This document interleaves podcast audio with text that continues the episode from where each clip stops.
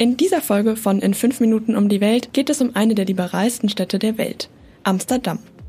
Mein Name ist Isabel Furkert, ich bin Redakteurin bei Travelbook und freue mich heute ein bisschen was über meine Lieblingsstadt zu erzählen. Ich war schon einige Male in Amsterdam, unter anderem weil meine Schwester vier Jahre in Holland gelebt hat, aber auch weil man sich da so wunderschön verlaufen kann. Viel Spaß beim Zuhören. In 5 Minuten um die Welt. Der tägliche Reisepodcast von Travelbook. Heute geht's nach Amsterdam. Damit wir euch in fünf Minuten so viele Informationen wie möglich mitgeben können, starten wir hiermit. Entweder oder. Schnelle Fragen in 30 Sekunden. Auto oder öffentliche Verkehrsmittel? Definitiv öffentliche Verkehrsmittel. Amsterdam kann man aber auch gut zu Fuß oder mit dem Fahrrad erkunden. Die Stadt hat tatsächlich mehr Fahrräder als Einwohner, nämlich etwa 880.000. Dabei leben nur rund 820.000 Menschen in Amsterdam. Pärchen oder Familienurlaub? Eher Pärchen oder mit einer Freundesgruppe. Entspannung oder Abenteuer? Eher Abenteuer. Kultur oder Party? Geht beides sehr gut. Teuer oder günstig? Eher teuer, aber in der gleichen Preisspanne wie andere westeuropäische Großstädte auch, würde ich sagen. Highlights, Lowlights, Must-Sees. Die Travelbook-Tipps. Was ist ein Highlight? Was man auf jeden Fall gesehen haben muss, ist die Amsterdamer Altstadt. Also das Zentrum der Stadt mit dem Grachtengürtel, den vielen Kanälen und den schnuckligen, schmalen Häusern. Hier kann man den ganzen Tag rumlaufen und tolle Cafés und andere schöne Orte entdecken.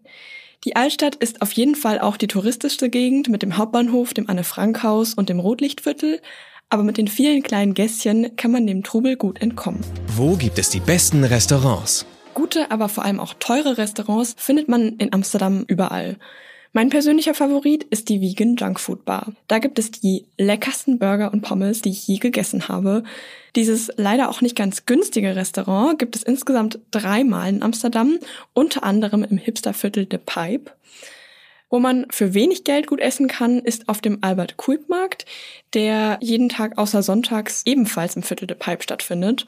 Da gibt es über 200 Stände, wo Menschen Schmuck, Kleidung oder eben auch Essen verkaufen. Was man unbedingt tun sollte. Ist wahrscheinlich ein Klassiker, aber das Anne Frank Haus besuchen, also das Haus, in dem sich Anne Frank und ihre Familie mehr als zwei Jahre lang während des Zweiten Weltkriegs versteckt hielten. Heute ist das Anne Frank Haus ein Museum, das man mit einem Audioguide erkundet.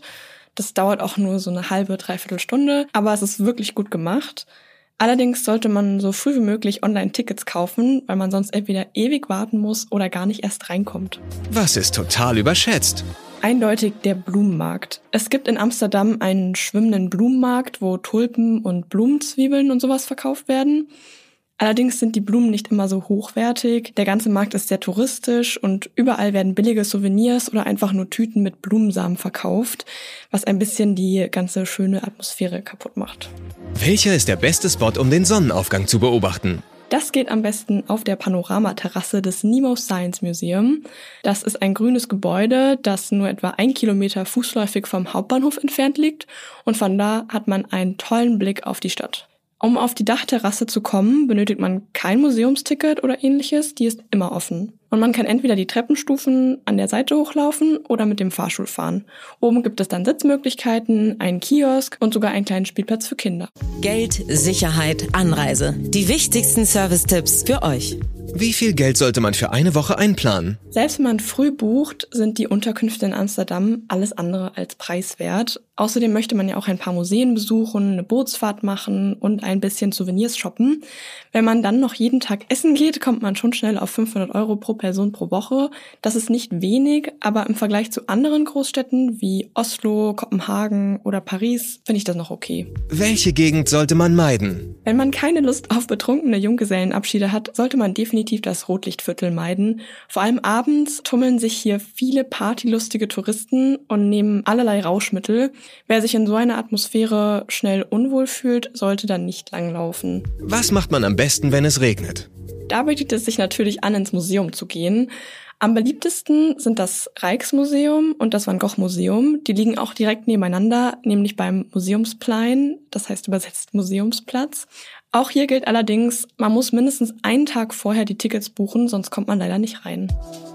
Do's and Don'ts. Man sollte unbedingt darauf achten, immer nach rechts und links zu gucken, bevor man die Straße überquert und bloß nicht auf dem Fahrradweg laufen. Andernfalls könnte es nämlich passieren, dass man von einem Fahrrad umgefahren wird. Außerdem bitte nicht leichtfertig mit Gras umgehen. Auch wenn Cannabis in Amsterdam entkriminalisiert ist und viel beworben wird, ist die Droge immer noch illegal und sollte, wenn überhaupt, nur mit viel Vorsicht und in Maßen konsumiert werden. Das war's mit dieser Folge in 5 Minuten um die Welt, dem täglichen Reisepodcast von Travelbook. Ich hoffe, ich konnte euch mit meiner Amsterdam-Liebe ein bisschen anstecken. Zum Schluss folgt noch ein 15 Sekunden langer Mini-Urlaub mit akustischen Eindrücken aus Amsterdam. Ich bin Isabel Furkert und hoffe, euch hat diese Folge gefallen. Bis zum nächsten Mal. 15 Sekunden Auszeit